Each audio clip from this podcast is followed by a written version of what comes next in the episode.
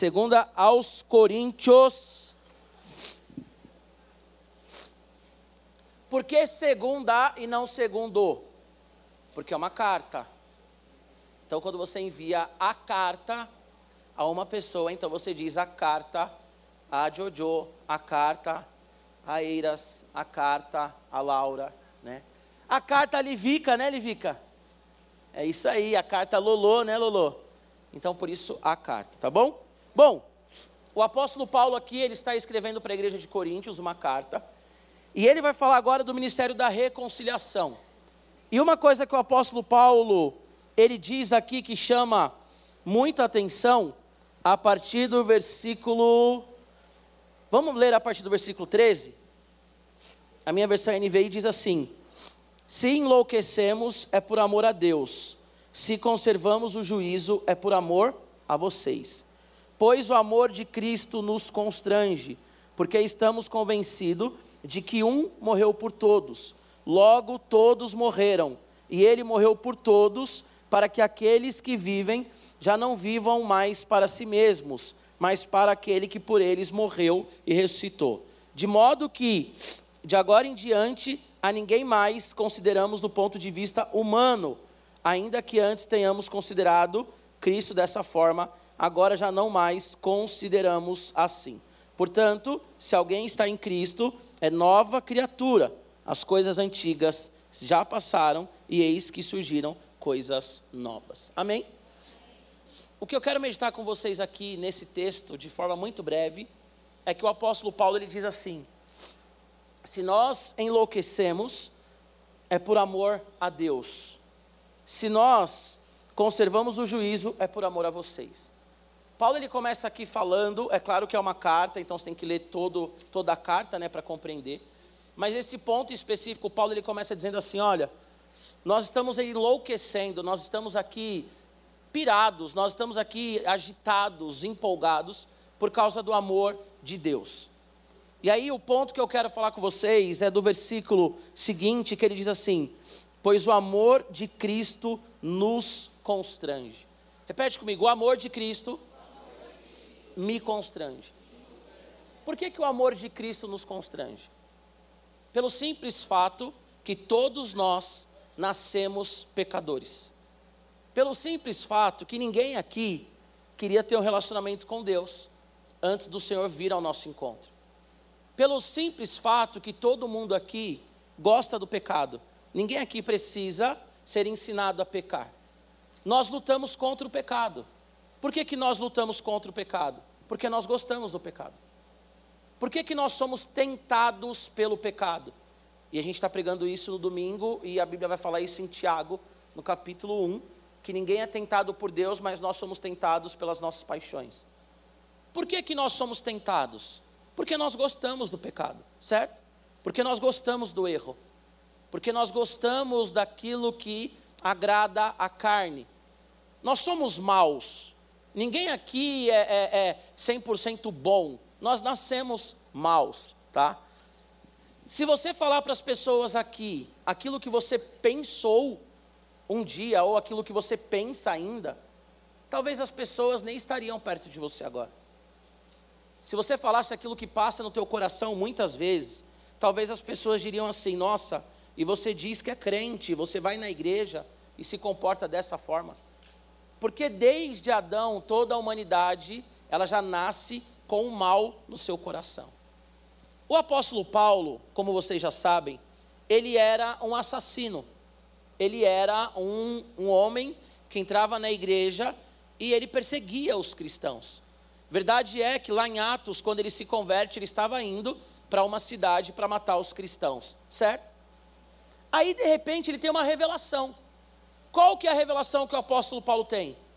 Que Jesus Cristo, que é Deus, ele veio à terra, viveu entre os homens, não pecou, Jesus não pecou, mas ele vai à cruz do Calvário, e eu quero lembrar para vocês o que eu já preguei aqui. Aí ele diz: Senhor, afasta de mim esse cálice, se for possível, mas seja feita a tua vontade. O que, que é o cálice? A ira de Deus. O que, que é o cálice? É o Senhor, ele derramando a ira dele sobre todo o pecado da humanidade. e em quem que o nosso Deus Pai, ele derrama o cálice da ira? Em Jesus Cristo. Então o apóstolo Paulo ele tem essa revelação. Qual revelação? Eu merecia o inferno, vocês mereciam o inferno, nós merecíamos a morte, nós merecíamos ser castigados pelos nossos pecados.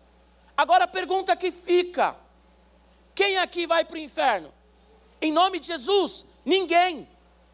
Por que, que nenhum de nós aqui vamos para o inferno? Por que nenhum de nós aqui vamos morrer? Por que nenhum de nós aqui vamos ser condenados a viver a eternidade longe do Senhor? Porque Jesus Cristo, o homem santo, o Deus Todo-Poderoso, foi na cruz do Calvário e morreu no meu e no seu lugar por amor à minha e à sua vida. Então o apóstolo Paulo ele diz assim: o amor do Senhor nos constrange. É constrangedor eu assisti ontem o primeiro episódio, sempre falaram para eu assistir, nunca, nunca me interessei de fato, mas ontem eu acabei assistindo um episódio de The Chosen. E aí o primeiro capítulo é muito legal porque tem a Maria Madalena. E as pessoas chamam ela ali de Lilith. Não sei quem já viu. Agora, para quem nunca leu sobre, eu quero te explicar uma coisa há um demônio no Antigo Testamento, ou há um demônio que o judaísmo diz que existe aí, há um mito né, no judaísmo de um demônio. Alguns dizem que Isaías vai trabalhar isso, enfim, que há um demônio chamado Lilith. Então existe um demônio real chamado Lilith. Eu achei muito legal a licença poética, por quê? Porque o que, que o autor ele faz? Todo mundo olha ali para Maria Madalena e chama ela de Lilith todo mundo olha para ela e coloca ela identificada com quê? Com demônio.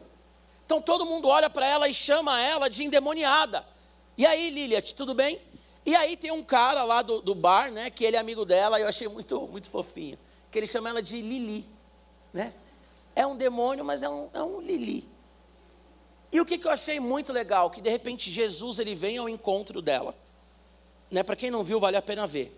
Jesus ele vem ao encontro dela Aí o demônio percebe que é Jesus, porque o demônio, ele conhece o Messias, né? Toda vez que Jesus ele chega perto de alguém que está endemoniado na Bíblia, o que, que o demônio fala? O que, que você está fazendo aqui? Filho do homem, é, filho do Altíssimo, enfim, o demônio ele sempre se identifica e fala assim: o que, que você está fazendo aqui? Ainda não é chegado sua hora, enfim, o demônio ele sempre se expressa mesmo com angústia quando ele vê Jesus. E é interessante que quando Jesus ele vai ao encontro dessa mulher, o demônio ali percebe, ela está endemoniada ali entre demônio e realidade. Ela sai correndo. Quando ela sai correndo, tipo, uma distância daqui até ali, a porta do templo, Jesus fala assim: Maria de Magdala, ou Maria Madalena. Essa cena é muito bonita. Por quê? Porque Jesus ele chama ela pelo nome dela. E na história, ela é uma, ela, Maria Madalena, ela narra ali alguns momentos que ela teve com o pai dela e o pai dela ensinando ela a recitar a, a Torá, a recitar a palavra de Deus. Então, quando Jesus fala assim, Maria Madalena, aquilo já causa nela um impacto, já causa um choque. Porque todo mundo chamava ela do quê? Liliat. Todo mundo olhava para ela e falava o quê? Sua endemoniada, sua imprestável. Tem um cara lá que ele ainda é, tenta é, um, um programa com ela. Ele ainda olha para ela e diz mais ou menos assim: Você está disponível e o dono do bar vê que ela está sofrendo e fala: Cara, não é a hora agora. E aquele cara meio que diz: Não, mas ela é uma prostituta e eu quero ter relação com ela. Então toda a sociedade daquele lugar olhava para ela e chamava ela de Lilith, pegando a licença poética, tá? E aí, quando Jesus ele olha para ela, ele diz assim: Maria Madalena. Aquilo arrebenta o coração daquela mulher. Agora, olhando para a Bíblia mesmo, tá? Porque isso é uma licença poética. João capítulo 1, quando Natanael diz assim: Pode vir algo bom de Nazaré? Jesus olha para ele e fala assim: Natanael, antes de você chegar aqui, quando você estava na figueira, debaixo da figueira, eu te vi. E Natanael fala assim: Uau, o Senhor é mesmo um profeta, o Senhor é mesmo Cristo. Ninguém sabe o que Natanael estava fazendo ali. Mas Jesus foi ao encontro dele e desvendou algo que estava no coração dele. Consegue entender isso? A mulher do fluxo de sangue, há 12 anos, ela era largada pela sociedade, ela não podia estar no meio das pessoas. Aquela mulher há 12 anos, ela era chamada de impura, imunda. Quando Jesus, ele tem um encontro com ela, ela é purificada. O ladrão da cruz, ele está na cruz porque ele era um criminoso. E ele foi condenado à morte da cruz. Mas a partir do momento que ele crê em Jesus, Jesus diz para ele: Ainda hoje você vai estar comigo no paraíso. Então, radical, o amor do Senhor nos constrange. Por quê? Porque nós erramos, somos pecadores.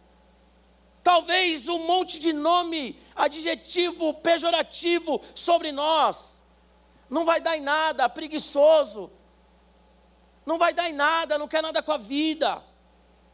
Sabe, talvez você cresceu num lar ou ainda está num lar que te coloca um monte de rótulo negativo.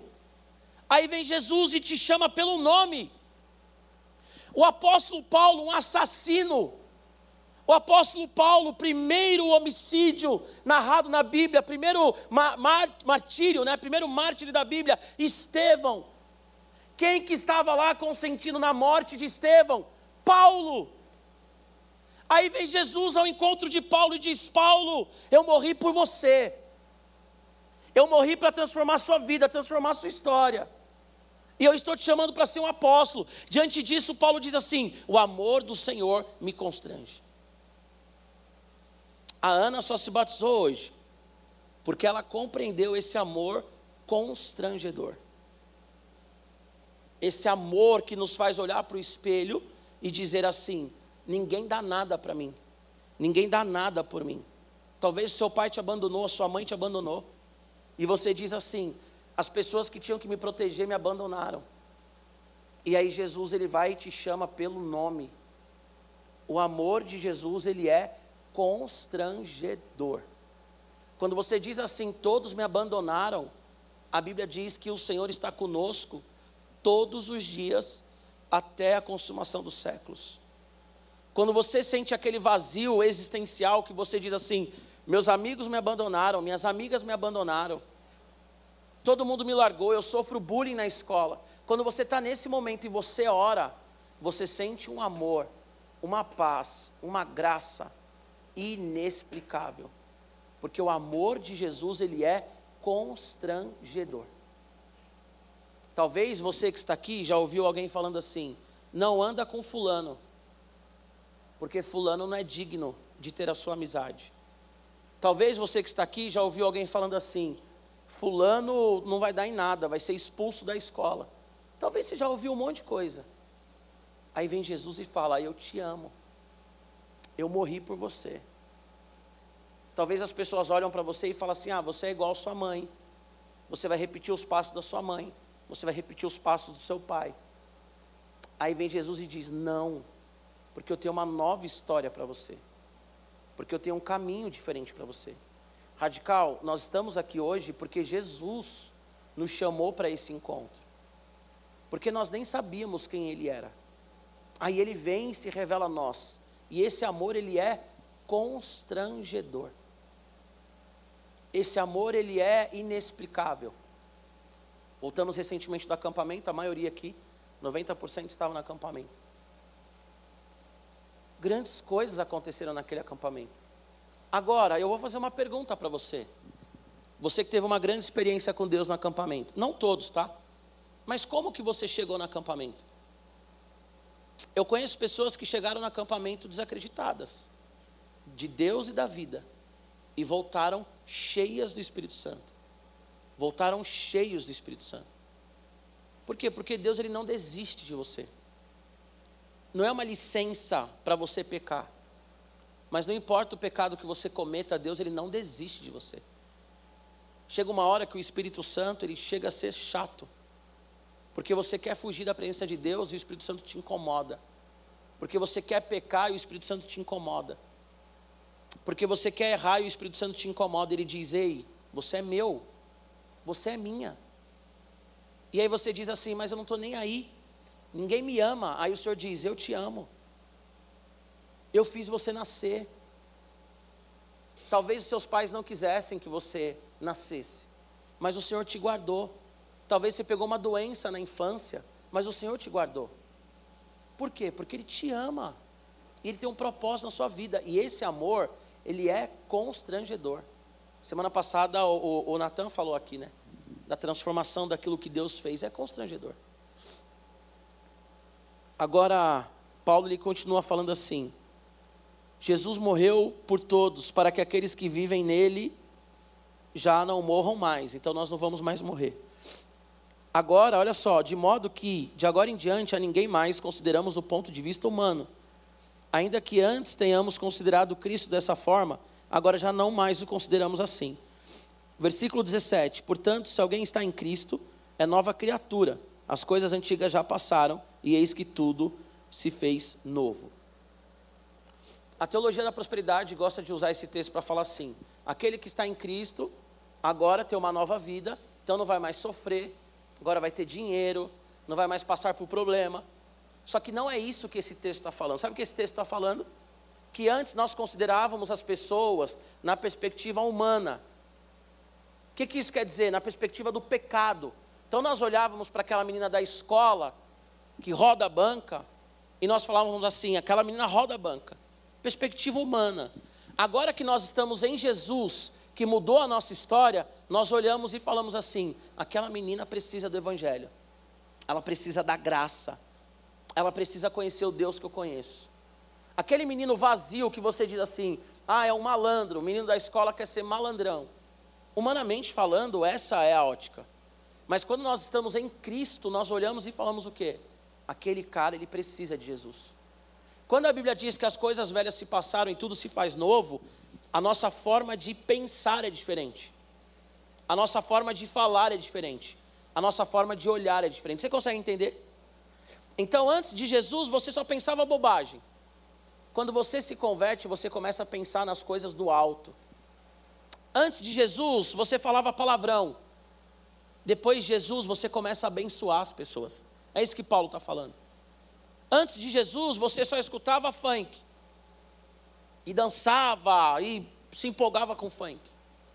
Em Jesus, o seu ouvido agora, você dá ouvidos para ouvir a palavra de Deus, para ouvir um louvor, para se encher das coisas do alto. Então, quando diz que as coisas velhas se passaram e tudo se fez novo, é que aquele que é constrangido pelo amor de Jesus, ele vive baseado por esse constrangimento. Por que, que o Radical Team não pode ter panela? Porque Jesus Cristo nos acolheu para a família e nós temos que acolher todo mundo. Por que, que no Radical Team não pode ter fofoca? Porque Jesus Cristo nos chamou para abençoar os outros, nós temos que abençoar os outros. Por que, que no Radical Team nós temos que ter um movimento de oração? Um movimento mesmo de um ligar para o outro, mandar mensagem, de um buscar saber como o outro está. Porque Jesus fez isso conosco. Então agora eu não olho mais para vocês, sabe aquele termo que dizem aborrecente? Eu não gosto. Quando alguém fala assim, ai, porque os aborrecentes. Há um tempo atrás eu corrigi uma mulher. Ela estava conversando comigo, daí ela falou assim: Ah, você é pastor, né? Eu falei, sou. Eu falei, cuido dos adolescentes, tal, da igreja dela. Ah, os aborrecentes? Eu falei, aborrecente não, adolescente. Adolescente. Inclusive a senhora já foi uma adolescente. Quê? Porque qual é a perspectiva do mundo? Dá trabalho, aborrecente, insuportável. Dá trabalho, lógico que vocês dão trabalho. É óbvio que às vezes vocês são insuportáveis. Só que eu olho para vocês na perspectiva da cruz, que Jesus está transformando vocês, e que eu estou diante de pastores, de missionários, de profetas, de evangelistas, de médicos, de empresários, de pessoas que vão mudar a história da humanidade, de pessoas que vão mudar a história da sua geração. Eu estou diante de homens e mulheres cheios do Espírito Santo, que vão pregar nas escolas, que vão pregar no condomínio, que vão pregar onde estão. Então, a minha perspectiva agora não é olhar para vocês e falar um bando de aborrecentes, mas são adolescentes cheios do Espírito Santo. E isso por quê? Porque Jesus Cristo morreu por vocês. Então a graça do Senhor é, é, é constrangedora. É constrangedor Jesus olhar para mim, olhar para você e falar: Eu te amo, depois de tudo que você fez, depois de toda a mancada que você deu esse ano, depois de toda a mancada que talvez você deu hoje, Jesus ele olha e diz: Ei, eu morri por você, eu desejei você. Quando você estava na barriga da sua mãe, eu já te conhecia, diz o salmo. 139. Quando você tentou me abandonar, eu fui atrás de você. Como foi com Jonas? Quantas vezes, adolescente, vocês tentaram fugir do Senhor? E vocês não conseguiram. Eu já tentei fugir de Deus, eu já tentei. Tive sonho, tive visão, tive revelação, profetizaram para mim. Eu falei: tá bom, Deus, é isso que o Senhor quer, eis aqui a minha vida. Isso é constrangedor você falar: eu não quero saber de Jesus, Deus não existe, Deus é uma invenção do homem. Aí o Espírito Santo ele vem e revela para nós quem ele é. Isso é constrangedor. É constrangedor você entrar num culto e falar assim: ninguém liga para mim. E aí alguém vai orar com você e diz assim: olha, Deus manda te dizer que Ele liga para você, Ele te ama. Isso é constrangedor. Tem gente aqui que já passou por isso, eu já passei por isso. De falar que Deus não existe, que é uma invenção humana, que Deus não me amava coisa nenhuma. Entrar numa igreja, o pregador falar assim: ei, você aí, ó. Você falou que Deus não existe, que Deus não te ama, que Deus não sei o quê. Mas foi Ele quem trouxe você aqui. E eu lá, todo malandrão, bermudinha, tênis Nike, na época do Ronaldo Fenômeno, né? Que eu sou um pouco mais antigo que vocês. Tênisinho prateado com azul, com Nike amarelinho, que era o bala da época. Blusa com a gola levantada, que vocês acham que o Neymar que inventou, mas antes dele nascer já existia isso. Pesquisa aí depois, bate estuta, bate gol. Jogador da década de 80, 90 já usava a golinha para cima. Bonezinho para trás, marrom, todo malandrão. De repente eu estava lá na frente do púlpito, ajoelhado, chorando, falando assim: Deus me perdoa, o Senhor existe mesmo. O Senhor é bom mesmo, não é invenção humana. E talvez você entrou aqui falando: ninguém me ama. E o Senhor te trouxe aqui para falar que Ele te ama tanto, tanto, tanto, tanto, que Ele te trouxe aqui para ouvir o Evangelho, para ouvir que Ele morreu para te salvar. Isso é constrangedor. No acampamento desse, no ano passado, todos os acampamentos, conferência, culto, quantas vezes você não falou alguma coisa e veio alguém colocou a mão no seu peito e orou aquilo que você estava pensando? Quantas vezes você nem falou, você pensou algo e veio alguém e você fala assim: Uau, como que eu posso viver longe de Deus? Radical, o mundo está aí querendo seduzir vocês. Sexualidade fácil. A um clique vocês têm sexualidade exposta. Não só um clique, mas na própria rua, né? Metrô. Droga fácil. Tudo fácil. Hoje tudo pode. Pode ser bi, tri, tetra, hexa. Pode tudo. Já falei aqui uma vez, né? O Brasil não é hexa, mas se você quiser ser hexa, pode tudo. Só que você tem que fazer uma escolha. Viver segundo o amor de Jesus. Porque o bi, o tri, o tetra, o hexa, seja lá o que for, o pan, ele tem um vazio tão grande no coração dele que ele vai fazendo um monte de coisa para preencher esse vazio. O cara que se droga, que toma uma bebida, ele vai fazendo isso para preencher um vazio. E ele nunca preenche esse vazio. Por quê? Porque nós temos um vazio no nosso coração que é do tamanho de Deus. Porque nós fomos feitos para o relacionamento com Deus. Paulo, ele era fariseu de fariseu. Trazendo para hoje, ele tinha um doutorado na área dele, ou um pós-doc. Paulo, ele falava quatro idiomas: hebraico, aramaico, grego, latim. Paulo ele tinha dupla cidadania. Paulo ele era general. Paulo ele era o brabo. Só que ele era vazio. Só que ele era vazio. E quando que Paulo passou a entender o que, que é a vida? Quando ele tem um encontro com Jesus. Você pode ter tudo, você pode morar numa casa absurda, você pode passar todas as suas férias na Europa, nos Estados Unidos. Disney para você já virou o parquinho ali da esquina. Você pode ter 20 tênis na sua casa, maravilhosos. Tênis de 2 mil, 3 mil. Você pode ter o iPhone 14 Pro, Max, Ultra, Mega, Blaster. Mas sem Jesus, sem esse amor que nos constrange, você vai viver buscando as coisas materiais e nunca vai ser realizado. Porque a realização, a nossa realização plena, ela não está em coisas, mas ela está numa pessoa. E essa pessoa é Jesus. Essa pessoa é Jesus. Então entrega todos os dias o seu coração a Ele, radical. Viva esse amor constrangedor. Esse amor que nos esmaga. Esmaga por quê? Porque nós falamos, Senhor, o Senhor ainda me ama, amo. Para a gente orar, eu vou fechar com essa história. Está lá em Juízes 11, de Jefité, não sei quem já leu. Jefité, ele era o filho de uma de uma prostituta, né? Aí os irmãos de Jefité, o que, que eles fizeram? Expulsaram Jefité de casa. E o que, que eles falaram para Jefité? Está lá em Juízes 11. Você é um bastardo, nós não queremos que você esteja em casa conosco. A Bíblia diz então que vem um grande, uma grande guerra em Israel. Jefité está andando com aquelas pessoas que ninguém quer andar, as pessoas problemáticas. E aí Deus, ele faz os irmãos de Jefité irem até ele, que foi expulso de casa, excluído, chamado de bastardo. Os irmãos vão até ele para chamar ele para ser líder sobre Israel. Jefité então lidera sobre Israel. Israel ganha a batalha. Isso é constrangedor. Sabe por que é constrangedor? Porque aquele cara ele foi chamado de bastardo. Porque aquele cara ele foi expulso de casa pelos irmãos. E depois esses próprios irmãos chamam ele para ser líder sobre eles. O amor de Jesus ele é constrangedor. Pensa em quem você é, nas besteiras que você já fez,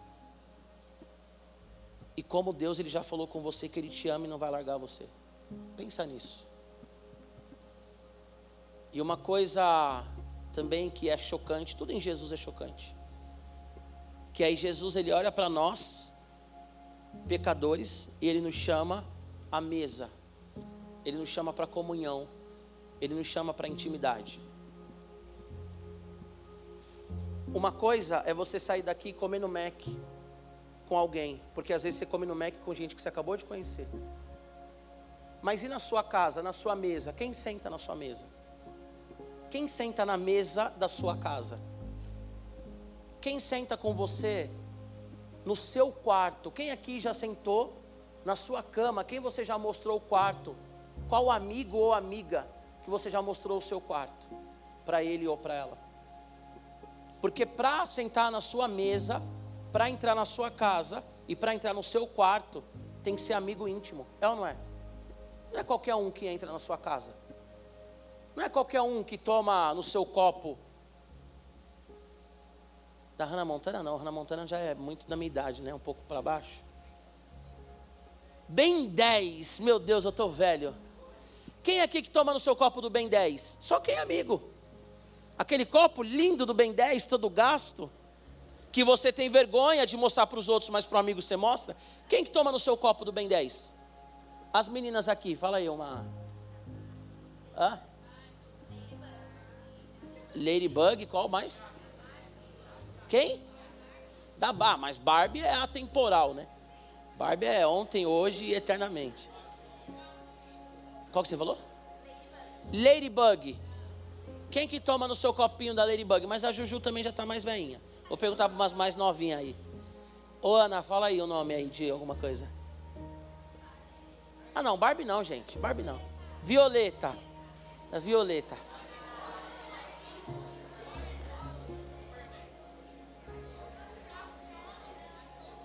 Como é que é aquela outra Little Pony lá? Pony Little, sei lá.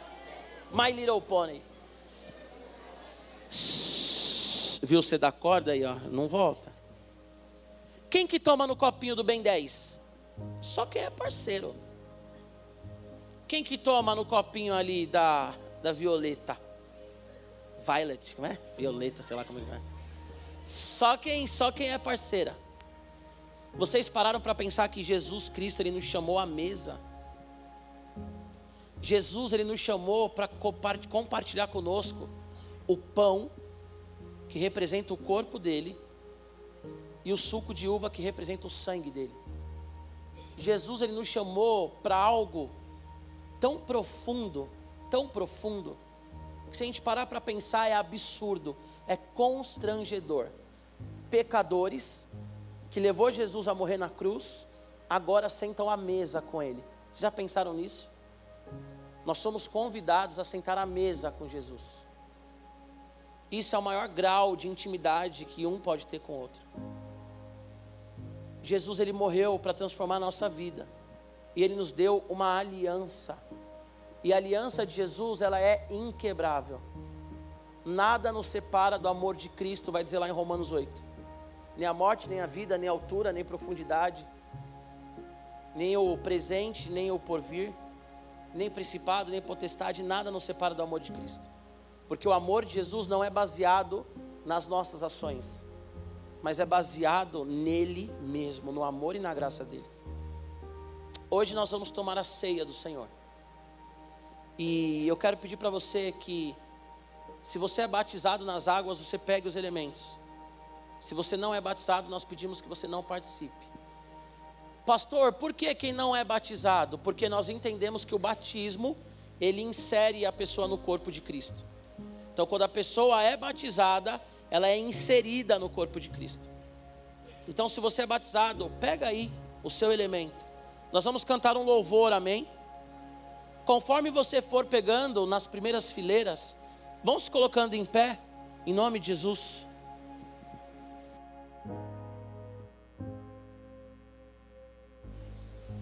Ó, quem não pegou fica sentado. Conforme vai passando o cara, se vocês vão se colocando em pé.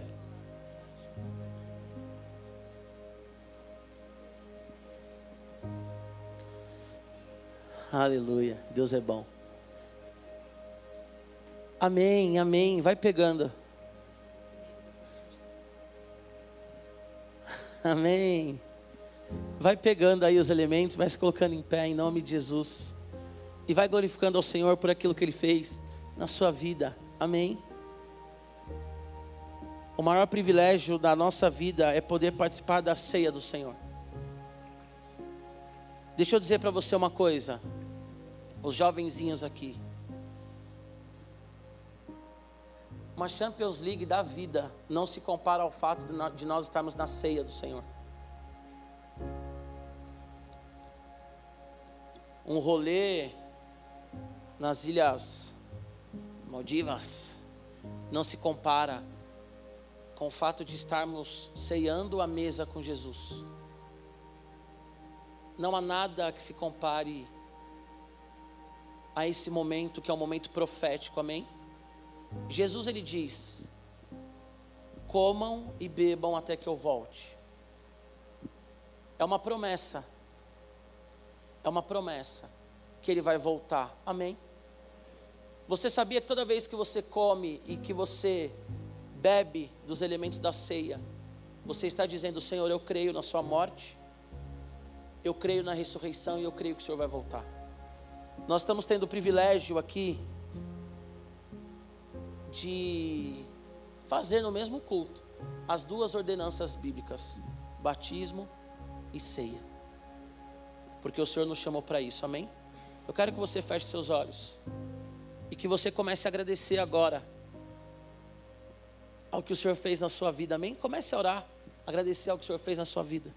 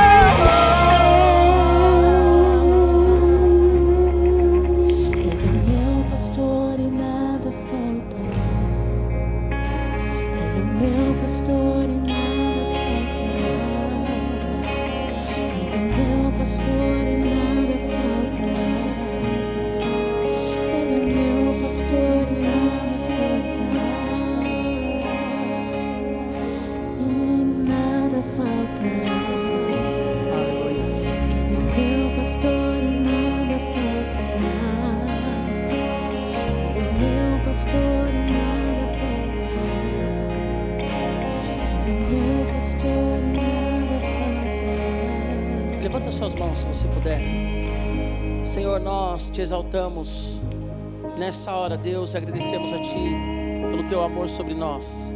esse amor constrangedor, Senhor. Senhor, o teu amor por nós nos fez chegar até aqui, mesmo sendo fracos, frágeis, ó Senhor Jesus, mesmo desprezíveis, ó Deus, o Senhor nos alcançou e nos trouxe para a intimidade contigo, Senhor. Obrigado a Deus, porque nós estávamos perdidos, mas o Senhor nos chamou à mesa, o Senhor nos chamou à tua presença, à comunhão, e nada, nada pode nos separar dessa comunhão. Obrigado, Jesus, porque hoje nós celebramos o batismo que simboliza aquilo que o Senhor fez no nosso coração, mas agora também a ceia do Senhor, que representa, Deus, a tua morte, a tua ressurreição, a tua volta, Senhor. Obrigado, Jesus, porque nós não estamos desamparados, ó Senhor, mas estamos selados pelo Espírito Santo, enviado pelo Senhor Jesus, a todos aqueles que temem a Ti. Obrigado pela cruz, obrigado pela vida. E o apóstolo Paulo, falando aos Coríntios, ele pega o pão e diz: O Senhor, na noite em que foi traído, ele pegou o pão, ele partiu e disse: Esse é o meu corpo que é dado por amor a vocês. Comam todos em memória de mim, diz o Senhor. Amém? Comamos todos em nome de Jesus.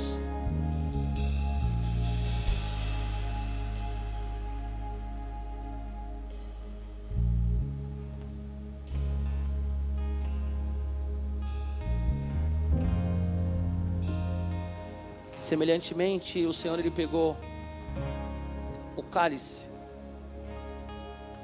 esse suco que representa o sangue de Jesus derramado no meu e no seu lugar. O sangue carmesim que nos purifica, santifica e nos deixa alvos, alvos como a neve. A Bíblia vai dizer que não há condenação para aqueles que estão em Cristo Jesus, porque o sangue do Senhor foi derramado sobre nós. Nós estamos dentro de uma aliança imutável irrevogável. Até que o Senhor volte, nós estamos firmados nessa aliança. E quando Ele voltar, nós estaremos com Ele na eternidade, firmados nessa aliança. O sangue de Jesus é o amor derramado por nós na cruz do Calvário. E é o amor que nos deu um novo sentido, uma nova vida e uma nova realidade. Bebam todos em nome de Jesus, em nome de Jesus.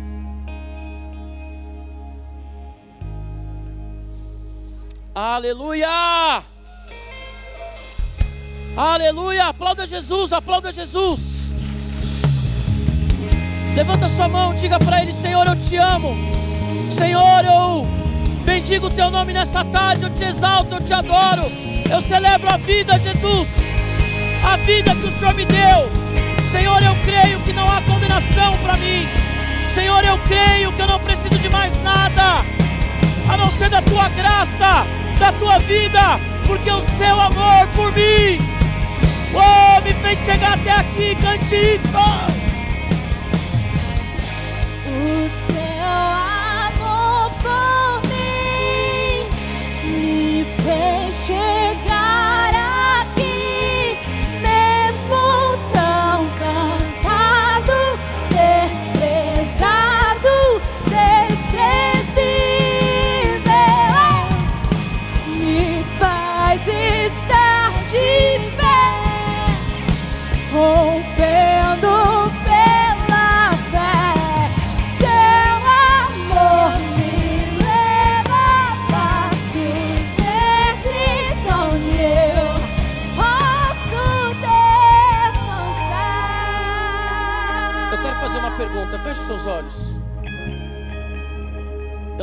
nós temos muitos visitantes ou não.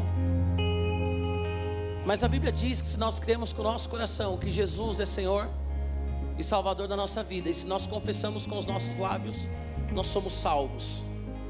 A Bíblia diz em João no capítulo 1 que aqueles que creem no Senhor são feitos filhos. Há um discurso muito errado que todos os seres humanos são filhos de Deus, e isso é mentira. Filhos são aqueles que reconhecem o Pai. os que não se entregam a Jesus são criatura. E eu não sei se você já entregou o seu coração a Jesus, mas a Bíblia diz que se você crer no seu coração e você confessar com seus lábios, você é salvo. Também diz que Deus ele espera o filho pródigo, aquele que estava em casa, que conhece o Pai, mas saiu de casa.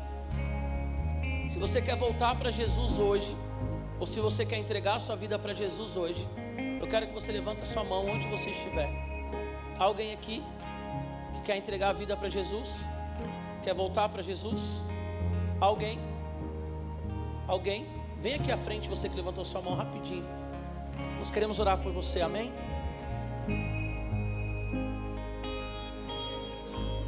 Amém? Aleluia. Há mais alguém? Há mais alguém? Suas mãos para cá, Pai, em nome de Jesus. Nós oramos agora pela vida dos teus filhos, Senhor, que estão reconciliando contigo essa tarde. Pedindo a Deus que eles entendam que o Senhor tem para eles o melhor, Pai, aquilo que eles precisam. Assim como o filho pródigo, que eles entendam que o Senhor tem uma veste de honra, tem um anel que identifica-os como filhos, Senhor. E o Senhor os abraça, Deus, como ninguém pode abraçar. Senhor, a tua palavra diz que o filho pródigo, ele desejou a comida dos porcos e nem isso deram a ele.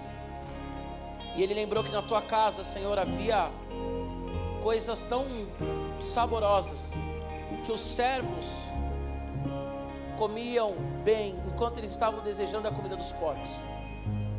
Pai, que eles saibam que na tua presença eles têm o alimento necessário, que eles não precisam mendigar o pão, que eles não precisam mendigar a atenção de ninguém, porque eles têm o teu amor sobre eles, ó Pai.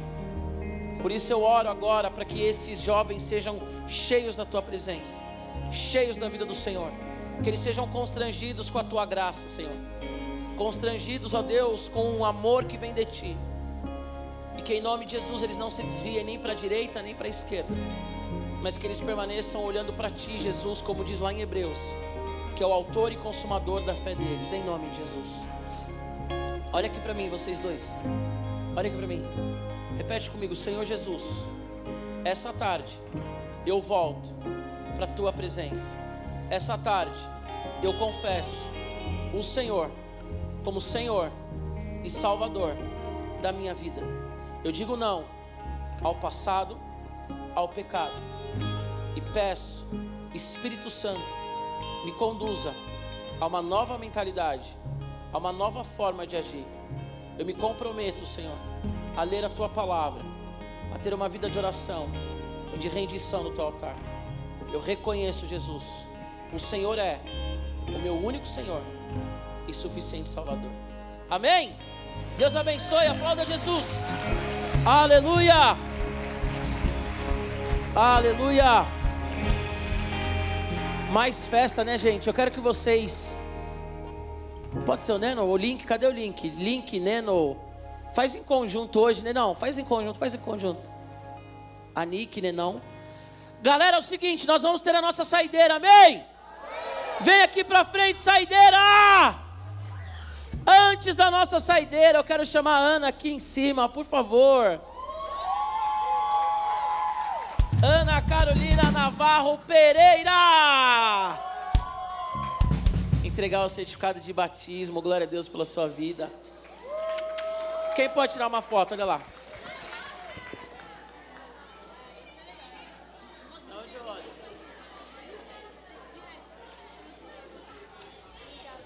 Deus abençoe, é nóis!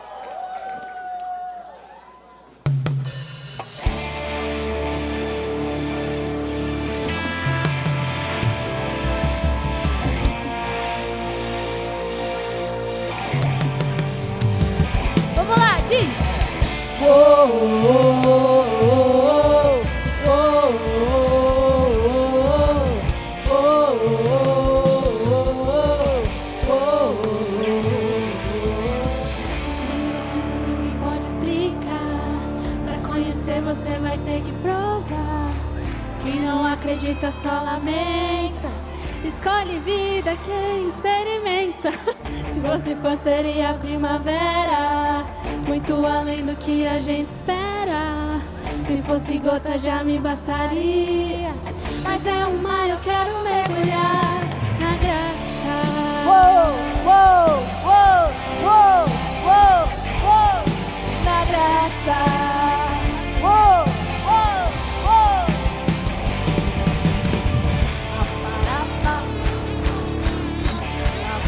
Parapá, pá, pá, pá, pá.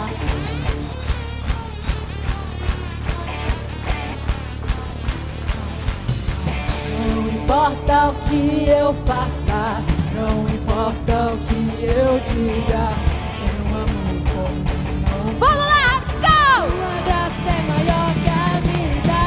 Pela graça eu salvo sou. Pela graça me libertou. Eu jamais fui merecedor. Mas pela graça, pela graça, pela graça eu salvo sou. Pela graça me libertou. Eu jamais fui merecedor. Mas pela graça, pela graça, ninguém define, ninguém pode explicar. Pra conhecer você vai. Quem não acredita só lamenta. Descobre vida quem experimenta. Se fosse Deus seria primavera. Muito além dos dias a gente espera. Se fosse gota já me bastaria. Mas é o quê? Mas é. Uou, uou. Uou,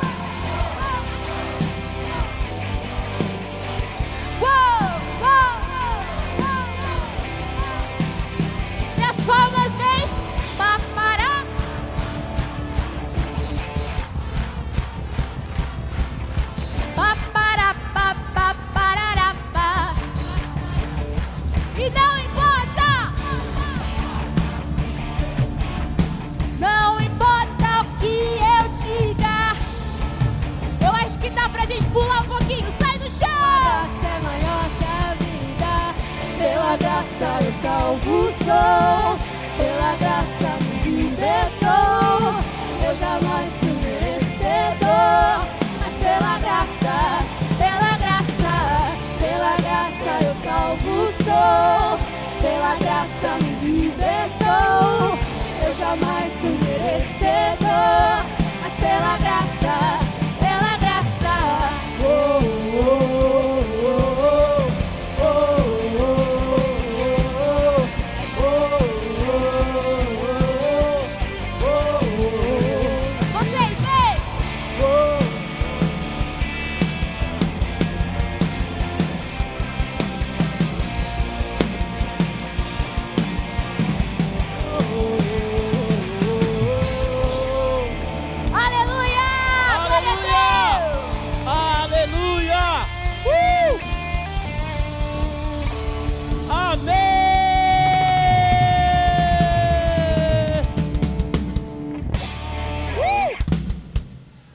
atenção aqui, ó.